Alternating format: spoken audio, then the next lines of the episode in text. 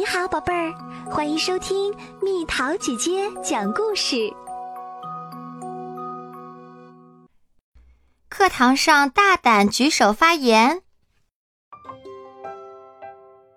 我是樱花小学一年级二班的佳佳，我喜欢读书，尤其喜欢一个人在湖边读书。湖边通常没什么人，我可以毫不害羞地读出声来。我已经将《小蝌蚪找妈妈》这篇课文朗读了十遍。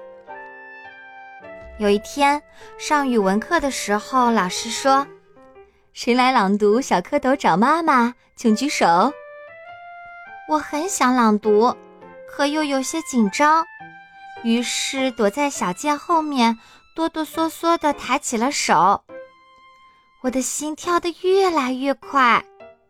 就在我打算放下手的时候，老师说：“佳佳，你来朗读吧。”我站了起来，可是拿着课本的手一直抖个不停，连腿都在抖。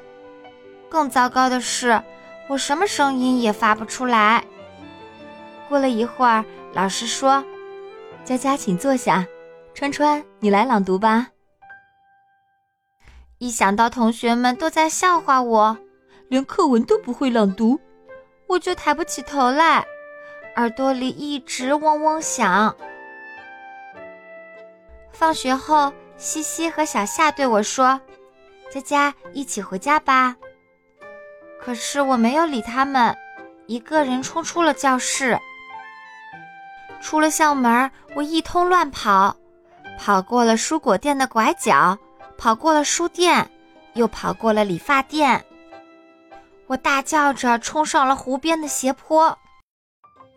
跑到家门口了，我停了下来，大口大口的喘着气。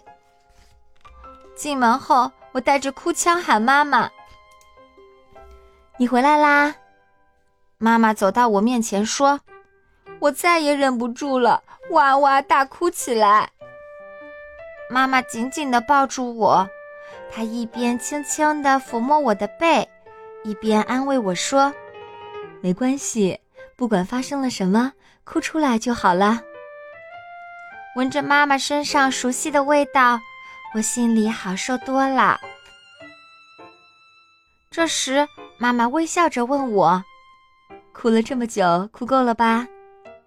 我忍不住笑了起来。佳佳。告诉妈妈发生了什么事儿吧。我在学校连朗读课文都做不到。这样啊，那你现在能给妈妈朗读一遍吗？像在湖边朗读那样，我给妈妈朗读了《小蝌蚪找妈妈》。佳佳读的很棒啊，妈妈上一年级的时候可没佳佳读的好。妈妈一边鼓掌一边说。妈妈，您能再听我读一遍吗？当然可以啦，佳佳给我读课文，我可开心了。就这样，妈妈听我读了三遍。第二天一大早，西西和小夏来到我家，对我说：“佳佳，一起去上学吧。”妈妈站在门口，微笑着鼓励我说：“佳佳，你一定能做到。”上语文课的时候，老师又要点人朗读课文了。我高高的举起了手，老师又点了我。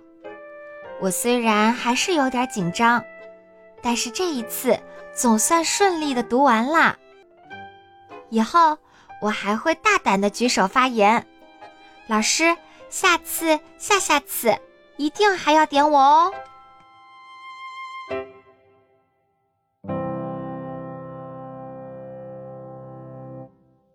又到了今天的猜谜时间喽，准备好了吗？听他的话，坐在椅子上，嘴巴一张开就不可以闭上。猜猜到底是什么？好了，宝贝儿，故事讲完啦。你可以在公众号搜索“蜜桃姐姐”，或者在微信里搜索“蜜桃五八五”，找到告诉我你想听的故事哦。